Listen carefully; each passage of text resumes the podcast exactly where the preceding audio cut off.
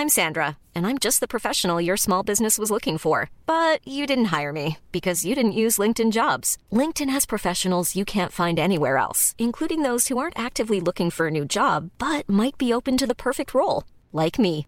In a given month, over 70% of LinkedIn users don't visit other leading job sites. So if you're not looking on LinkedIn, you'll miss out on great candidates like Sandra. Start hiring professionals like a professional. Post your free job on linkedin.com/people today. Bienvenidas a Ellas Ahora. Un podcast para conocer historias de mujeres auténticas que están abriendo caminos y rompiendo paradigmas en temas de cultura, deporte, impacto social y negocios. Y al ser ellas mismas nos están inspirando a crear y actuar. Yo soy Diana Orozco Y yo, Andrea Rioseco. Esto es Ellas Ahora.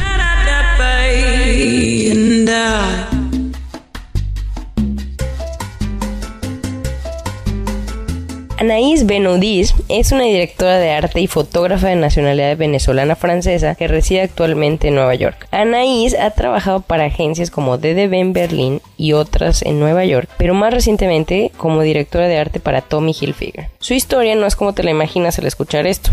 A continuación, nuestra conversación. Y disculpen por el ruido, pero en esta ocasión nos vimos en persona en el coworking exclusivo para mujeres The Wing, que por cierto está padrísimo.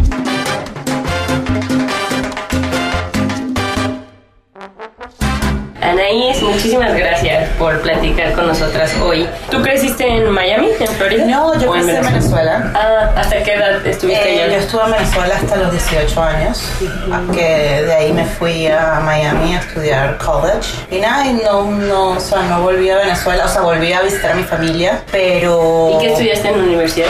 Uy, nada que ver con lo que hago ahorita. ¿Sí? Sí, yo empecé estudiando en el University of Miami Pre-Med para ser médico. Wow. Sí, nada que ver. Estuve allí, hice mi, mi primer en microbiología e inmunología. Sí. Porque siempre estuve fascinada con cuestiones de medicina, cuestiones de. Yo siempre, o sea, todo lo que tiene que ver con el cerebro. Yo quería ser o ci- neurocirujana o, o plastic surgeon. Entonces siempre me encantaba todo lo que tiene que ver con el cerebro y la belleza. Entonces estaba así, pero mi pasión real toda la vida ha sido fotografía y todo lo que es el arte. Pero nada. Pero estudiaste toda la carrera eso. los cuatro años hasta que decidí, o sea, hice los MCATs, ahí decidí que no soy feliz. Era, estaba, o sea, was miserable. Nada más de estudiar para los Sola, estaba toda la carrera, los cuatro años primer haciendo Ah. doble major que era microbiología y inmunología. Ajá. Yo no tenía vida, o sea, yo me la Ah, pasaba o en la biblioteca, me tenía que echar viajes todos los días, una hora, ida y venida de tráfico Wow. todo el día en clases, estudiando libros y todo, no tenía vida. Y nada, cuando le dije a mi esto no lo quiero, mi papá casi le da un infarto.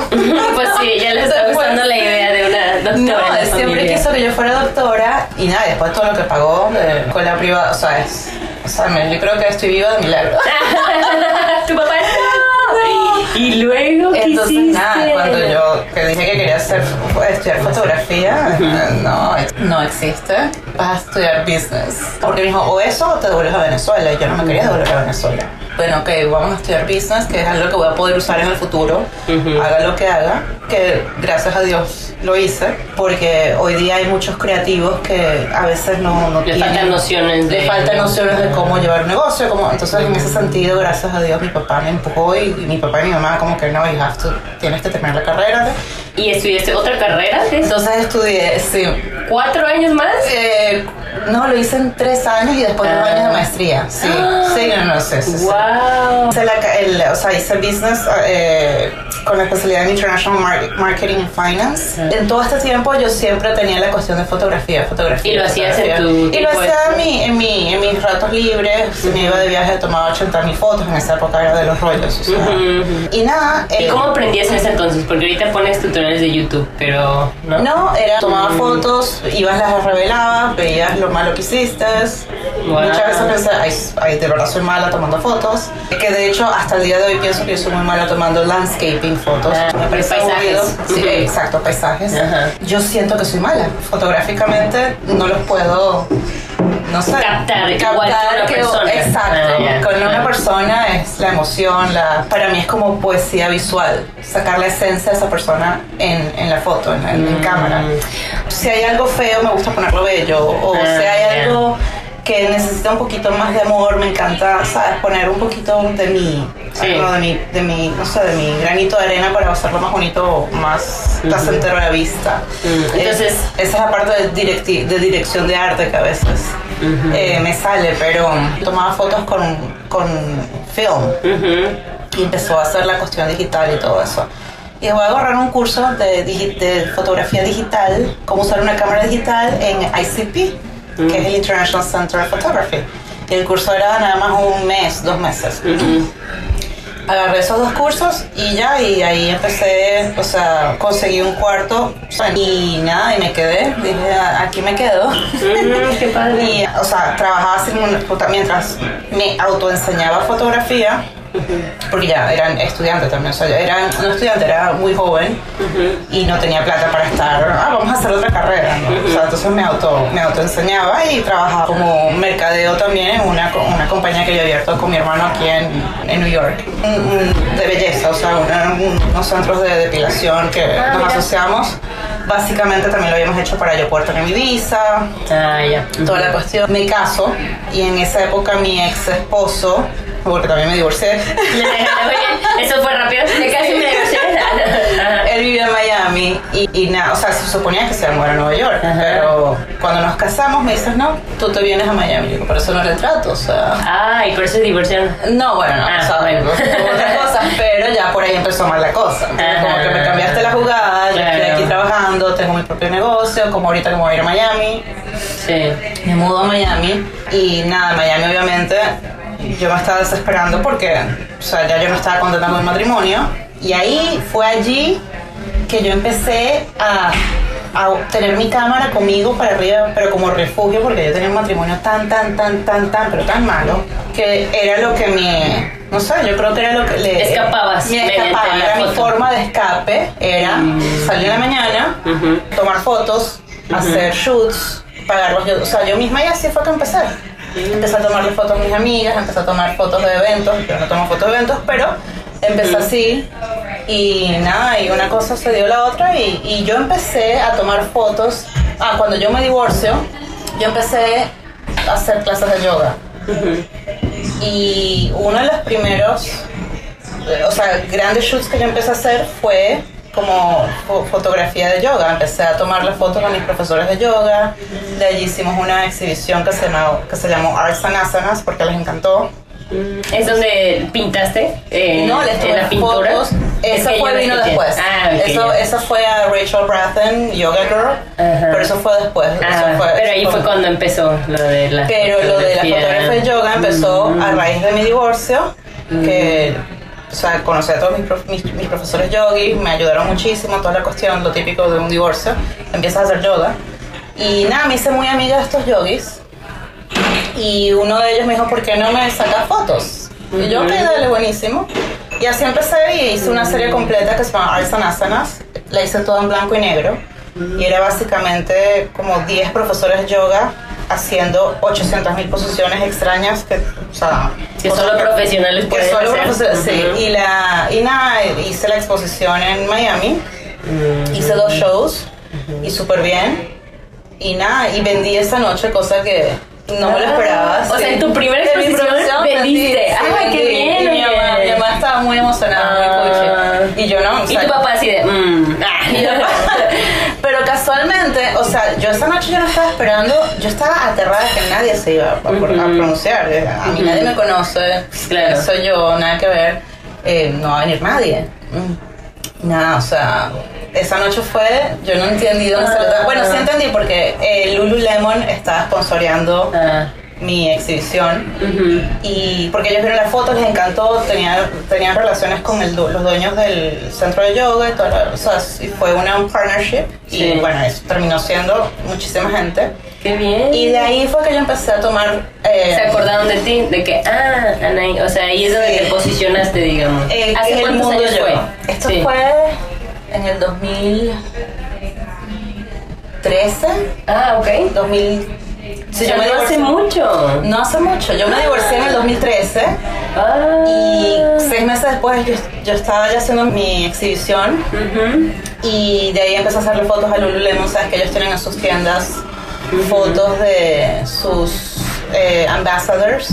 Les hice fotos de las tiendas, hice fotos a Yoga Girl, que es Rachel Braden, que es esa foto que todo el mundo o sea, en el mundo del yoga todo el mundo conoce esa foto porque es la, la de la- los colores. Sí. Que muy cómico esa foto. Esa foto, yo le hice esa foto y una paralela una serie de blanco y negro, pero con ella está toda pintada en dorado. Padrísimo. Eh, entonces era básicamente como uno va de darkness a enlightenment Ah. a raíz de todo lo que yo pasé con mi divorcio, todo, o sea, Ah, está bien padre. entonces sí, o sea, es una historia muy cute en el sentido de que la, el significado, el significado lo que- behind el trasfondo, ¿no? Exacto. Porque tanto eso significa para ti como para cualquier persona que va a yoga, cuando descubre yoga, ¿no? Que Exacto. empieza- Entonces sí. tú ves en esas dos series de fotos, ves todas las fotos que son todas dark, que era lo que yo estaba viviendo, que estaba súper deprimida, muy triste, muy, o sea, como que no sabía qué iba a pasar conmigo. Ujú, ujú. Y después ves la transformación a la iluminación que tuve Sí. después de cierto tiempo de hacer tanto yoga que me ayudó muchísimo y era todo colorido, todo feliz, todo color de rosa. y a partir de ahí fuiste consiguiendo más clientes. Sí, ¿o a partir de ahí empecé a hacer, o sea, dije, no hay vuelta atrás, esto es lo que a mí me gusta. Y yo en ese momento, como yo nunca había agarrado un entrenamiento profesional o formal de, de educación de fotografía, yo siempre pensé en, ese, en esa época, yo pensaba, bueno, está yendo bien, pero yo nunca fui a college para esto, yo creo que debería tener un diploma o algo para que la gente me tome más en serio. Ujú, Pensaba yo. ujú. Pero Sí, por eso que siento que en Latinoamérica pensamos más eso, ¿no? Sí. Como que aquí realmente a veces ni te piden, o No. sí te han pedido, sí te dicen, No, ¿quién no? Para fotografía nunca me han pedido, oh, ¿dónde estudiaste? Nada que ver. O sea, Ujú, ellos lo que, o sea, la gente lo que busca es que Visual, que te guste, la- tu la gusto, vibra. la vibra, sí, si tienes buen ojo para cosas. Pero yo en esa época pensé nada, o sea, yo tengo que estudiar fotografía para que la gente me, me tome un poco más serio. Ujú. Y ahí fue cuando decidí irme al Miami School. Las dos primeras semanas del, del programa de fotografía, la directora de fotografía del- de la escuela me dice, ¿qué haces esto aquí? Esto es muy básico para, o sea... Ah, o tú sea que ya sabías. sí. Ah, O mira. sea, yo no sé por qué te aceptaron, porque tú tienes un nivel Ah. avanzado. Y tú, ah, Me cuenta que a ti te encanta mucho dirigir los sets, te encanta tipo coordinar, o sea, todo lo que es dirección de arte en un shoot te fascina. O sea, me he dado cuenta que te encanta conceptualizar eh, todas estas cosas es ahí donde descubriste en la dirección de arte. que yo no sabía que yo estaba, o sea, yo pensé que eso era nato en todos los fotógrafos. Ya. Y me dice, ¿por qué no te cambias de major y pruebas art direction, que es dirección de arte? Yo, pero yo no sé usar, yo no sé usar Illustrator, yo no sé usar InDesign, like. I'm gonna fail. Me dice, no, no, no, tú vas a aprender esos programas, o sea, Sí. hazme caso. Me cambio de dirección de arte y fue fabuloso porque ahorita puedo incorporar las dos cosas. Perdón, para los que no sabemos, ¿qué es dirección de arte? Así. Básicamente dirección, o sea, general, porque hay mucha gente que se especializa en ciertos tipos de industrias, pero en términos generales, un director de arte es el que se encarga en todo lo que es el look and feel de una campaña o de una sesión fotográfica o de cualquier medio que se esté haciendo.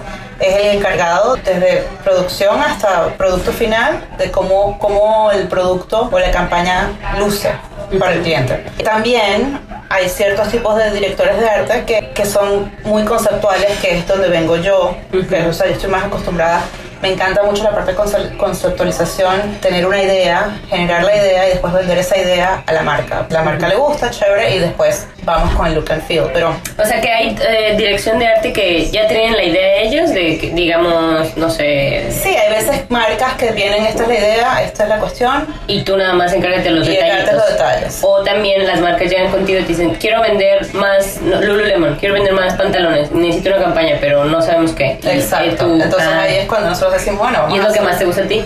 A mí me encanta conceptualizar, me encanta. Supongo que para eso necesitas más confianza de la marca también, ¿verdad? O sea, Claro, porque- bueno, muchas marcas te ponen muchos, muchos obstáculos, no Ah. puedes hacer esto, no puedes hacer esto, Ah, no se ya. puede. Entonces hay ciertas marcas que son muy de que ay, haz lo que quieras, no importa, y hay otras marcas que no se puede, no se puede, no se puede, no se puede, no se puede, entonces tú estás como que ok, entonces ¿qué hago? Ajá. Pero eso es lo, lo lindo, que tienes obstáculos y, bueno, tratas de ver la ruta. O sea, por el otro lado, como dicen nuestros países, la forma por debajo de, o sea, Sí, otro por donde se pueda. se pueda. Oye. Das la vuelta. Ah, ok, entonces esta es dirección de- Y también tú tienes que hacerte cargo de los horarios, de a quién contratas para, no sé, vestuario, maquillaje. Sí, bueno, dependiendo también del budget. En una agencia de, de advertising, cuando estuve trabajando en las agencias de advertising o con Tommy o qué sé yo, tienes el departamento de producción. Entonces ya tienes más budget, tienes, o sea, tienes más gente, entonces tú delegas. Yo, por ejemplo, yo escogía a los fotógrafos, por ejemplo, si se va a, o sea, se va a hacer una campaña de fall, se escoge el fotógrafo, los modelos, las cosas que uno quiere. Pero tú escoges eso, tú eres la Yo, encargada. sí, bueno, yo con el creative director, Ah, ya. Ujú. eh, porque es un grupo más grande Ajá. y esto estamos hablando de una agencia de advertising más grande pero siempre bajo siempre teníamos una persona a quien reportarle o sea Claro. el último saying no era nuestro básicamente Sí, sí. lo proponemos mil veces nos tiran la puerta en la cara como que no no hay budget o no nos gusta o esto lo otro entonces es muchas veces cuando son compañías muy grandes es muy muy difícil hay mucha burocracia y es Claro. muy difícil como que entiendan tu visión pero por el otro lado las compañías más chiquitas son más abiertas pero a veces no tienen el budget entonces es como Exacto. que siempre Sacas los recursos de alguna manera u otra, ¿no? Exacto. Te haces flexible o te adaptas, ¿no? Ah. Entonces, nada, en estas compañías grandes, la gente de producción es los que se encargan de, o sea, todas las cuestiones.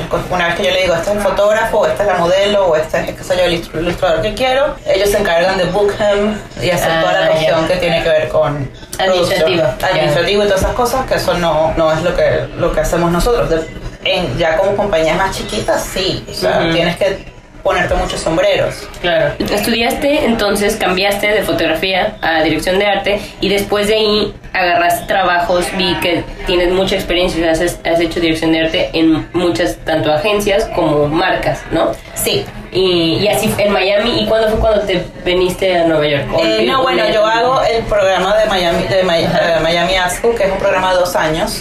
El primer año era en Miami y el segundo año viajando por el mundo en diferentes eh, agencias de advertising. Me fui a Berlín para estar en DDB, que es una agencia muy grande, y allí estábamos llevando la, no, o sea, estábamos llevando la cuenta de eh, Volkswagen, la de telecomunicaciones, que de verdad no la puedo pronunciar ahorita porque es en alemán. y la verdad que fue una experiencia súper cool. Me amé, amé, amé Berlín. Fascinó. Viviría allí feliz. Ah, Si no fuera por el idioma. sí, Aunque todo el mundo ya habla inglés. sí. Entonces no tuve que hablar alemán. Pero después de Berlín me devolví a Nueva York y aquí estoy. Entonces, y es una mezcla, ¿no? Has tenido agencias, Sí, estuve con una compañía que se llamaba, que se llama ah, Wonderman, que son muy grandes en la eh, y se acaban de fusionar con W, de J.W. Thompson. So, ya son Wonderman Thompson, muy muy fuertes en la parte digital. Y ya, y después de, o sea, después de ahí dije, quiero estar haciendo lo mío propio. Ah, ok, pero lo que yo que quería entender es, ok, estabas en estas agencias muy grandes, muy posicionadas, ¿no? O sea, tenías tu trabajo como de día a día, ¿no? Y que te gustaba, me imagino, porque trabajabas con diferentes marcas, no te aburrías. Lo que sí, los horarios eran horribles, eran matadores. Ah. Y fue por eso también que me cansé, o sea, me cansé porque dije, estoy dándole todas estas horas a estas compañías y no es algo mío. Y ahí es cuando decidiste lanzar tu propia página. Sí, ahorita estoy haciendo mi propia cuestión. Em, Pero llevas poco, entonces. lo mío propio, propio así, solo es nada, o sea, seis meses. Veía todas esas horas que yo estaba, yo llegaba a mi casa a una de la mañana, dos de la mañana, Y durante ¿para la semana y súper deprimida porque dije, o sea, no tengo vida, no tengo, o sea, eran horarios muy fuertes, o sea, en ese- y más que todo en New York, que todo es así rápido, Es mucho estrés, mucho, o sea, y a la hora, la verdad, a la hora chiquita, una compañía grande, Claro, eres reemplazable. Eres en cualquier momento Exacto. agarran a alguien más. Y nada, y dije, yo estoy poniendo todas estas horas cuando yo de verdad estaría, debería estar poniendo las mismas horas para algo mío propio y que me guste y que, sabes, que yo sé que vale la pena. Pocas horas de sueño, ya yo tuve experiencia, sí, pero ahorita quiero tener algo mío. Claro. ¿Sabes? Entonces ahorita me lancé a la aventura de... Bueno, antes de que vayamos para allá, eh, ¿y qué aprendiste en todas estas agencias enormes, marcas grandes, con aparte de lo que dices de la burocracia, pero siento que aprendiste cosas también valiosas. ¿no? Claro, bueno, sí, entiendes muy bien cómo se mueve la cuestión, todo lo que es la industria, cómo hacer las campañas, tanto con grandes presupuestos como con poquitos presupuestos, es totalmente diferente. Son dos animales totalmente diferentes, eso es bueno aprenderlo. Obviamente aprendes cómo lidiar con clientes dif- difíciles, o sea, estas marcas son, por lo general, son grandes marcas, pero son también muy Exigentes. exigentes, entonces tienes que lidiar con gente muy tough. Especial. Eh, exacto. Eh, ¿Y la mayoría de tus marcas con las que trabajaste eran de moda? ¿O eran No, de- eran, eran todas muy diferentes. Desde banking hasta moda, eh, telecomunicaciones, aut- automóviles. ¿Y cuál era tu favorita? Eh, sería Tommy, porque fashion. y en. Tommy, ¿qué aprendiste? Uy, aprendí muchas cosas. Sí. Cómo ponerlas en una forma O sea, es una industria espectacular, pero a la misma vez una industria muy, muy, muy, muy tough. Es una industria, una industria muy cruel, son muy sharks. Aprendí a tener piel muy gruesa porque hay mucha gente en esta industria que hace cosas Ah. sin importar a quién están dejando atrás o a quién Y eso sí lo notas más en la industria de la moda y... Sí, mucho más en la Ah. industria de la moda. Sí, porque todo el mundo quiere, quiere, everybody wants to make it. O sea, como que todo el mundo quiere fama o está buscando, entonces hacen lo que sea. Y es muy triste, pero, o sea, en el sentido de que para tú subir tienes que Aplastar a alguien. Aplastar a alguien. Pa' cabrón, cabrón y medio. Decimos en México. Oye, Yo soy muy sentimental. Ah. Entonces yo decía, Dios mío, ¿será que yo voy a sobrevivir a esta industria? Pero tienes que aprender a bailar con ellos porque si no te comen vivos. Cuando estaban advertising yo llegaba a mi casa a veces llorando porque decía, no puedo creer, o sea, pero, pero bueno. eh, porque te decía, soy buena persona, ¿por qué me traicionó? ¿Por qué no me dio crédito? O Claro, cosas así. exacto, cosas Ah. así, o, o de repente... Porque habló mal de mí, pensé que lo hice bien, o, o- Sí, hay o como que te- qué tipo de cosas como cruel. Todo lo que es One size fits all seems like a good idea for clothes until you try them on. Same goes for healthcare. That's why United Healthcare offers flexible, budget friendly coverage for medical, vision, dental, and more. Learn more at uh1.com.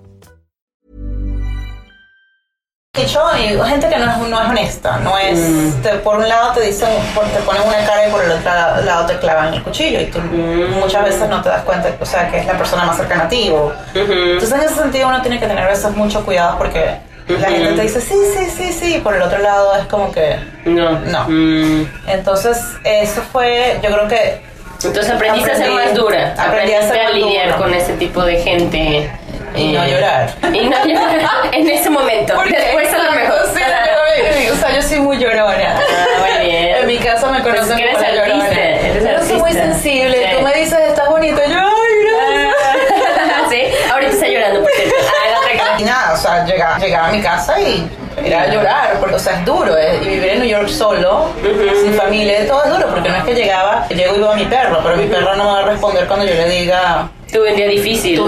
¿Cómo le hago? Exacto. Oye, ¿y en Tommy qué tendencias viste en la moda? Mira, ahorita me parece que estamos en una fase muy importante en el mundo de fashion porque la industria de fashion es la industria que más contamina el medio ambiente. Y ahorita muchas marcas están tratando de hacer todas sus, o sea, ahorita en Campañas. esas campañas están siendo una tendencia de para salvar el planeta y para no dañar el medio ambiente. Disculpen, mi español está grave. Spanglish, está bien.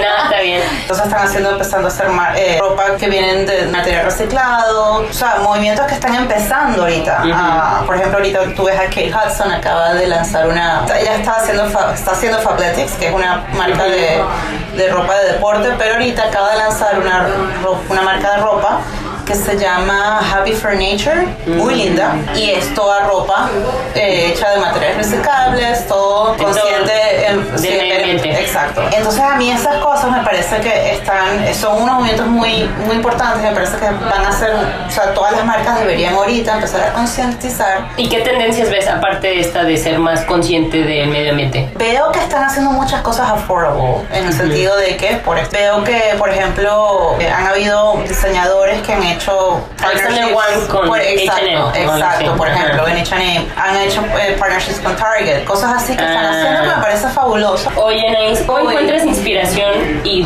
practicas tu creatividad como en el día a día? Antes en tu trabajo corporativo y ahora como independiente también. ¿Cómo le haces para sentarte un día y inspirarte? O sea, Inspirarme. porque no hay tiempo, ¿no? Especialmente en una ciudad y como de hecho, esta. Eso es lo que me estaba pasando y lo había hablado con mis padres, sobre todo con mi mamá. Yo me desahogo mucho con mi mamá.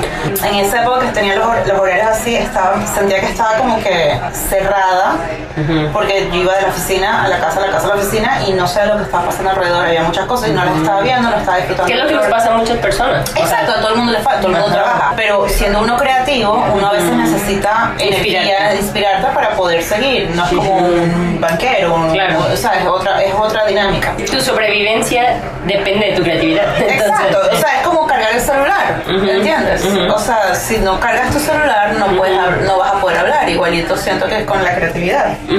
Si no te, si, con la inspiración, si no, si no te recargas cada cierto tiempo, no, no, ve- no creas buen trabajo. Eh, una de las razones por las que a mí me fascina Nueva York es porque caminas, o sea, yo a veces cuando estoy en mi casa o que necesito soltar o sal- salgo, agarro a mi perra, camino por la calle y ves cualquier cantidad de cosas que si te tomas atención, si prestas atención, vas a ver un mundo de cosas que cuando estás caminando rápido Claro. ¿Entiendes? Pero mm, entonces eso es como para drenar un poco. Pero en realidad a mí me encanta ver películas. Las películas me inspiran muchísimo. Los olores, yo soy adicta a los olores. Y me encanta ir a perfumerías o cuestiones donde tengo que oler cosas. Y muchos olores me, me, me hacen, me hacen recordar muchas cosas de mi infancia o de épocas cuando vivimos en un país. O, o sea, eh, los olores a mí me inspiran muchísimo. Pero también por el otro lado, New York, la calle, los olores me hacen sufrir también porque soy muy sensible. Sí, soy muy Ah. sensible, entonces para mí O es... sea, eres muy sensible en todos los sentidos y para despertar tus sentidos es, haces eso. O sea, Sí. buscas a cada... Sí, entonces busco. ¿Y para tacto qué haces? Ah, Ah, bueno, eso no lo podemos decir aquí.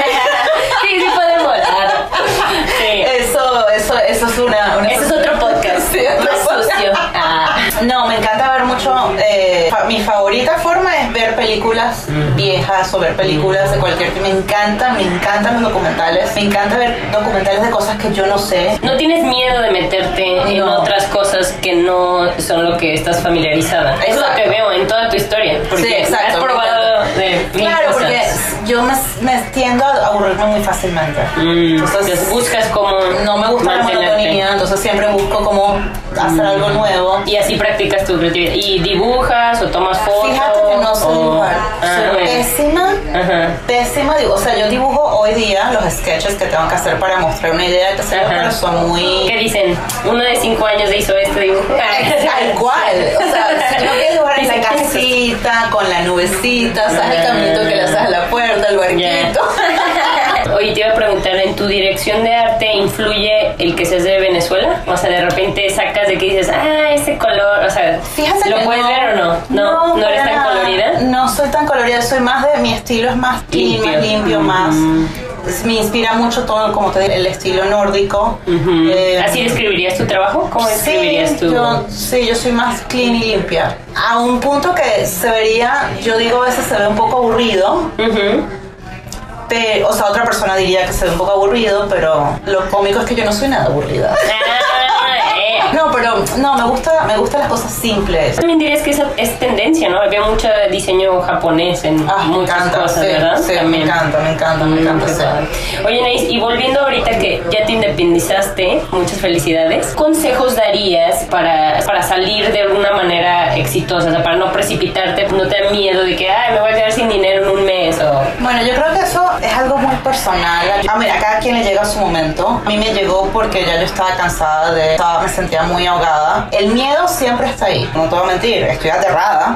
Muy bien. Capaz no Es te- liberador decirlo, admitirlo, ¿no? Ya te sientes Tengo obviamente tengo Sí. miedo, pero aprendí también que el miedo es un factor que te puede... Te mueve, te que inhibe. Te, te inhibe Ah. y a veces tienes miedo a ser rechazada o tienes miedo a ser, que, o sea, que no, te- no tengas miedo, es lo que te- muchas veces te, te puede frenar en tomar una decisión. Yo daría el consejo de que el miedo, o sea, piensas que, ok, ya decidí, voy a dejar la- el mundo corporativo.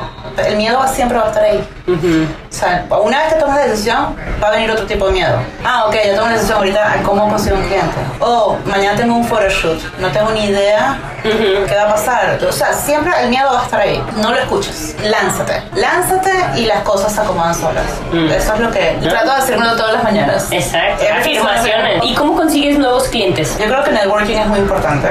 Yo soy muy introvertida en el sentido que yo no soy de las que, o sea, tuve muchos fotógrafos y ahora que se las pasan de rumbas, se las pasan Sí. en fiestas, en el, el- yo no, yo soy más de estar en mi casa. Dices, ¿cómo voy a conseguir más clientes si estoy en mi casa? Exacto, no? entonces Ajá. ahorita estoy tratando Te estás obligando a... de que conocer gente nueva. Hay un evento que tal vez no quiero ir, pero tengo que ir porque capaz conozca gente. Yo soy la peor vendiéndome. O sea, yo en ese sentido soy muy introvertida. Y está bien, miedo. O sea, Sí. y entonces es una cosa que todos los días me levanto y digo, ok, Anaís, hoy vas a hacer tal cosa. Entonces me estoy tratando de poner Metas metas pequeñas. pequeñas, poco a Mm. poco. Incluso ahorita, toda la cuestión de social media es una revolución. Ahorita muchísima gente te contacta por Instagram y cosas así. Creo que todo está yendo para allá, la verdad. O sea, ahorita es todo a través de un influencer. Ahorita eh, la credibilidad ahorita es y es instantánea, o sea, ahorita si tú tienes tantos cantidad de followers o you're a somebody, que sí, no, es un poco triste y, y a la vez no, a mi, a mi punto de verlo porque no necesariamente el hecho que tú tengas tantos followers quiere decir que tienes buen gusto, que tienes buen, tienes un alcance, sí, perfecto, lo máximo, pero no necesariamente eso va a generar ventas. He tenido la situación en que muchas veces cuando se lidian con influencers, son- ellos son muy celosos con su marca, que es normal, pero a veces no quieren escuchar sugerencias o hay veces que las cosas que quiere una marca grande no van de mano a mano con lo que un influencer busca. Y, y te soy sincera, a mí muchas de las cosas que a mí muchos de mis clientes no vienen de Instagram. A mí me llegan modelos por Instagram y me dicen, ah, que si algún día necesitas una modelo, contáctame. O sea, gratis. No, o sea, porque va a trabajar gratis. Personalmente a mí, no, eh, Instagram no me sirve para conseguir clientes nuevos. O sea, que me paguen. Yo hago muchas colaboraciones, hago Ah. muchas colaboraciones. O sea, dando y dando. Los dos nos tenemos que beneficiar. Claro. Ahorita estoy en una situación de que me gusta trabajar para, o sea, marcas que no, están, no tienen que ser todas de fashion, pero si es una marca que me gusta, me parece divertida y es una marca en la que creo, yo lo hago. Y me encanta a veces, a veces cuando son marcas que en mi vida he tenido que ver y que de repente es un challenge y digo, ok, Mm, Bring it on. Estamos haciendo un TV pilot para una serie que va a ser lanzada por medios digitales, pero este TV pilot se lo van a tratar de vender a Netflix, Hulu o Amazon. Y es mi primer proyecto en el film industry. Wow, oye, está súper padre porque, o sea, así vas. Y me daba cuenta que el tipo de gente es totalmente diferente que Sí. en advertising y fashion. La gente Sí. film es como que más relajada, más, más tranquilo. Estás pasando de eso ahora a piloto de películas. Es como, Sí, es- ¿cómo vas a trasladar tu visión de arte? De la forma que surgió fue que el director me contactó y me dijo, mira, esta es la idea, el proyecto no me mandó el script ni nada, me dijo, simplemente esta es la idea, hazme una propuesta, ¿cómo lo ves tú? Que sería el, el set, porque lo que estamos filmando mañana es simplemente un episodio. Todos Ok. trabajan para un episodio. Yo voy a tomar una caminata llegar a mi casa me voy a poner en la computadora y voy a hacer una propuesta. Hice la propuesta que sí en dos horas. Algo que dije, ¿sabes qué? Por lo menos la mando y vamos a ver qué pasa. No escuché de ellos por 3, 4 días y yo dije nada, o sea, ok, no escuché ni un Nada. we gotta think nada. Nada. Y yo, bueno, grosero. Nada que ver. Como a los 4 días me contactan de nuevo. Ah, recibimos la propuesta, nos encantó, que no sé qué más. Vamos a vernos para qué. Ah. Hablemos en porque te queremos contratar. Y yo así, yo. ¡Qué bien! Y yo, pero esta gente, a todas estas ellos no sabían que yo no tengo ningún tipo de experiencia en film. Ya sé. Y yo, no, en la que me metí ahorita. Entonces, tal cual. O sea, tienes miedo, do it. Me fui a almorzar con ellos. Entonces, me fui a almorzar con el film director y el protagonista. Que el protagonista es también producer. Coproductor. Coproductor.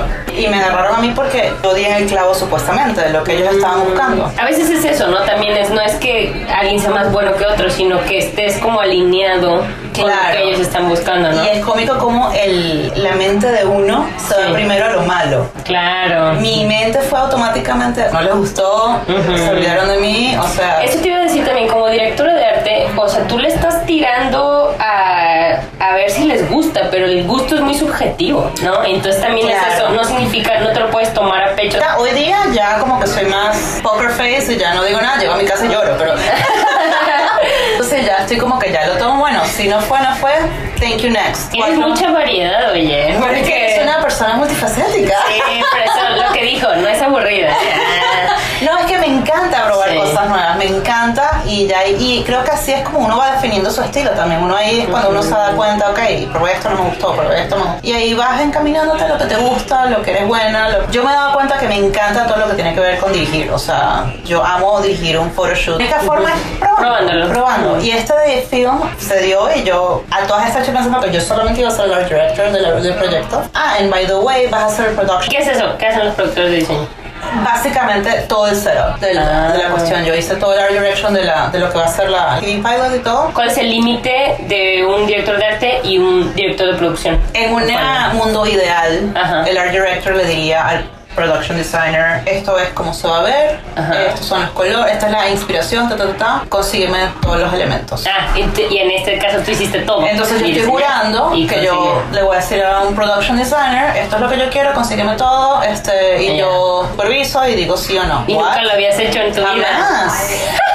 ¿Y qué Jamás en mi vida. ¿Hablaste? Salí de ahí, ca- yo estaba temblando. Yo, ¿Cómo le voy a hacer? ¿Qué le voy a hacer? ¿Cómo le voy a hacer esto? Dios ¿Y cómo le hiciste? Google es mi mejor amigo. Empecé a meter en oh, Facebook groups de, de advertising, ni siquiera de film, a pedir consejos de de repente necesitaba un provider para algo. Ajá. Facebook, o sea, como que muy resource. Eh, hice mucho research y todo, pero es lanzarte, o sea. Claro. Yo le fui sincera a él, dije, yo quiero que tú sepas que yo no soy production designer.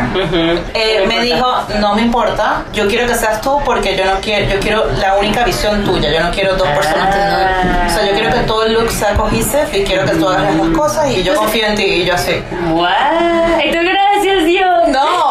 También como que... Aterrada, Sí, sí, sí. aterrada porque Dios mío, hay que, Sí. como dicen acá, I cannot fuck this up.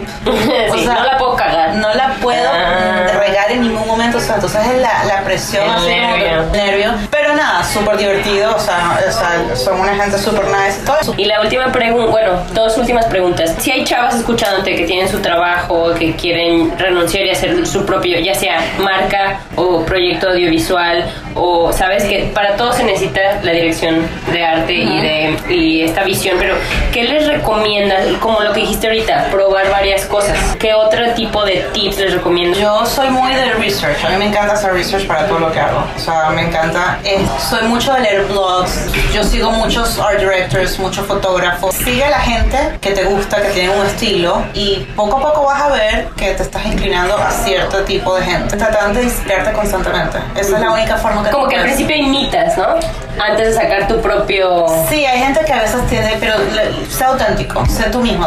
Yo no soy de las que me gusta copiar. Es una- difícil diferenciar entre copiar, inspirarte y copiar y, Sí, exacto. y sacar tu propia versión, ¿no? Claro, pero yo creo que es ahí cuando dejamos que una persona es buena porque está haciendo su propio estilo y es diferente y es todo, no es un copycat de un...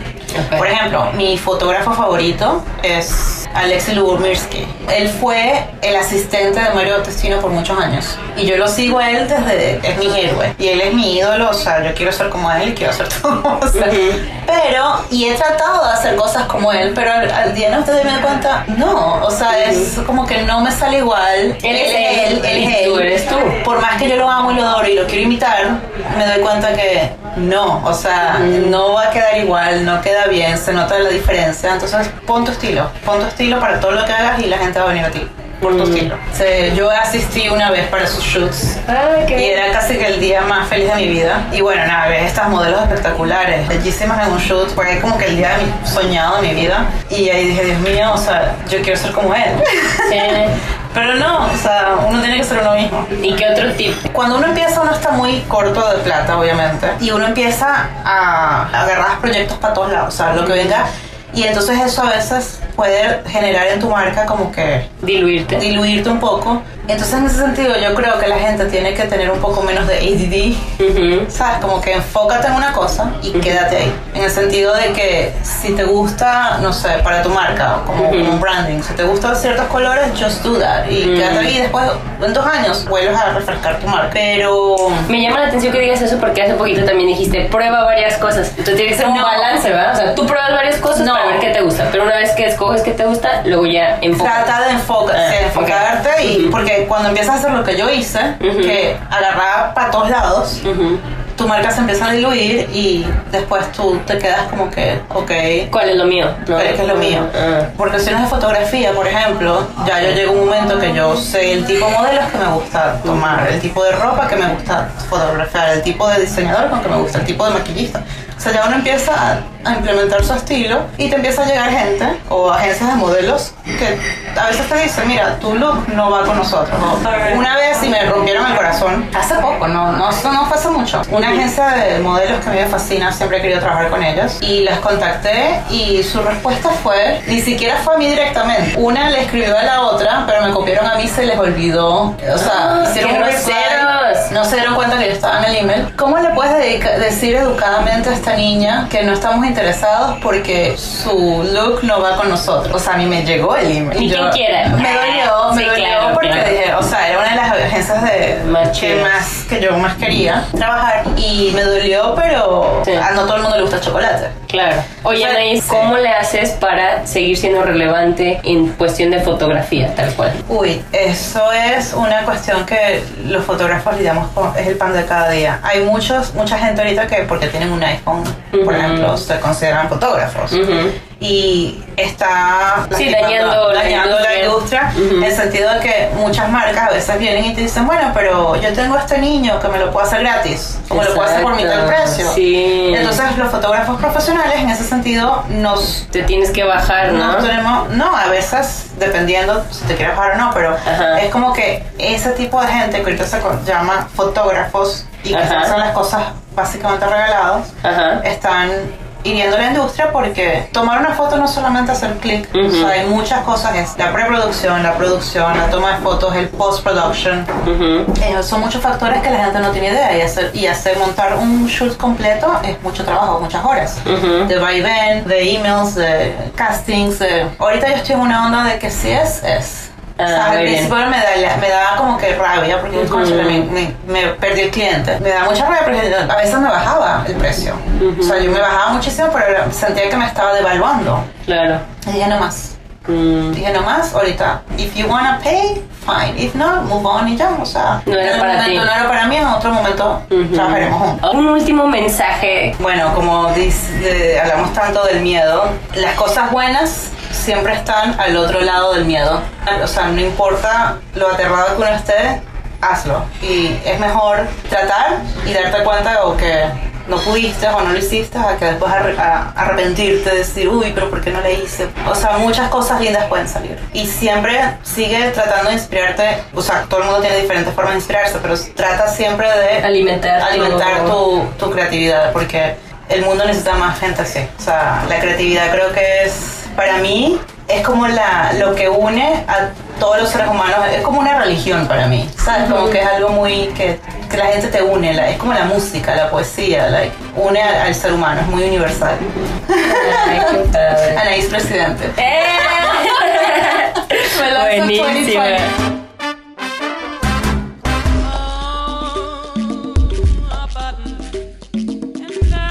Gracias por escuchar Ellas Ahora Ayúdanos a inspirar a más personas descargando nuestros episodios. y compartiendo nuestro contenido en tus redes sociales. Ellas ahora es para ti. Porque ahora es tu momento. Hi, I'm Daniel, founder of Pretty Litter. Cats and cat owners deserve better than any old fashioned litter. That's why I teamed up with scientists and veterinarians to create Pretty Litter. Its innovative crystal formula has superior odor control and weighs up to 80% less than clay litter. Pretty Litter even monitors health by changing colors to help detect early signs of potential illness. It's the world's smartest kitty litter. Go to prettylitter.com and use code ACAST for 20% off your first order and a free cat toy. Terms and conditions apply. See site for details.